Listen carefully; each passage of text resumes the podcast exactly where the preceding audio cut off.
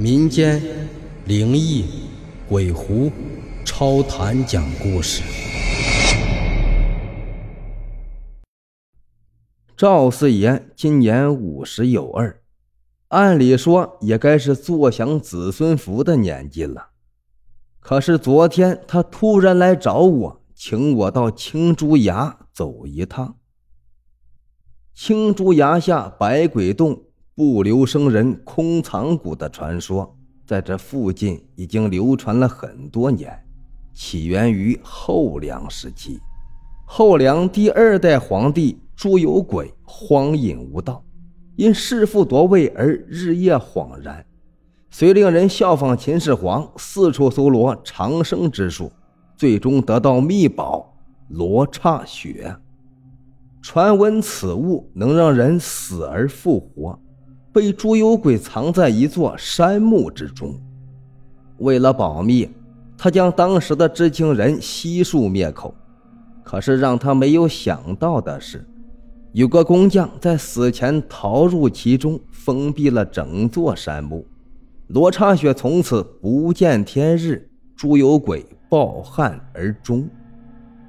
嫌活腻歪了才会倒这个斗，所以我干脆的拒绝了。本以为赵四爷吃了闭门羹就会罢手，可是没想到他今夜竟然带了三个人过来，其中一个还是我的熟人。梅，梅姑，我有些发呆。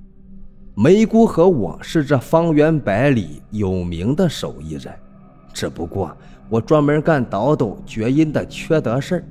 她是给人家挑阴宅、看风水的阴阳婆。梅姑说：“ 小兰病了，我需要很多钱才能救她。于哥，这个斗我得下，你去不去？”小兰是他相依为命的亲妹妹。我盯着梅姑苍白的脸庞看了一会儿，挫败的点头应下了。青竹崖不算太高，却阴云垂地，在夜色下就像一只匍匐的野兽。一个叫许文浩的青年围着山壁转了两圈，扒开一片攀岩藤蔓，说：“嘿，嘿，就是这里了，就这里。”我们围上去一看，见这块山岩上藏着一座青铜浮雕，虽然纹路已经有些风化模糊。但还是能够看清楚它的结构。直径一尺的青铜恶鬼像，内有逆八卦形的凹槽，最中心是个倒转的太极图。恶鬼镇门，八卦反排，两翼颠倒，我脸色一变。风水学大多讲究的是以正压邪。如果木门外以邪物作为阵眼，说明里边的东西更加的凶煞无比，只能是以毒攻毒的暂时镇住。梅姑深吸了一口气，双手按住太极图上的空洞，用力一扭，整幅太极图顿时凸显出来。原本反排的八卦盘自动转了起来。当最后一个签位落定，伴随着一声不知从何处传来的尖叫声，整座青竹崖好像活了过来，无数小块的山石陆续从上方滚落，脚下地面剧烈的颤动起来。啊！山崩！赵四爷吓得是大惊失色。就在我们准备夺路逃命的时候，发现。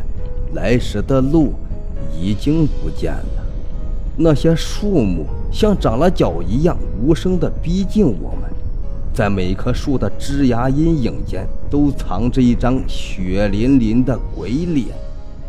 下一刻，山崖竟然停止了震动，正前方一块岩壁忽然裂开了一条缝隙，缝隙里探出了无数双青白色的手。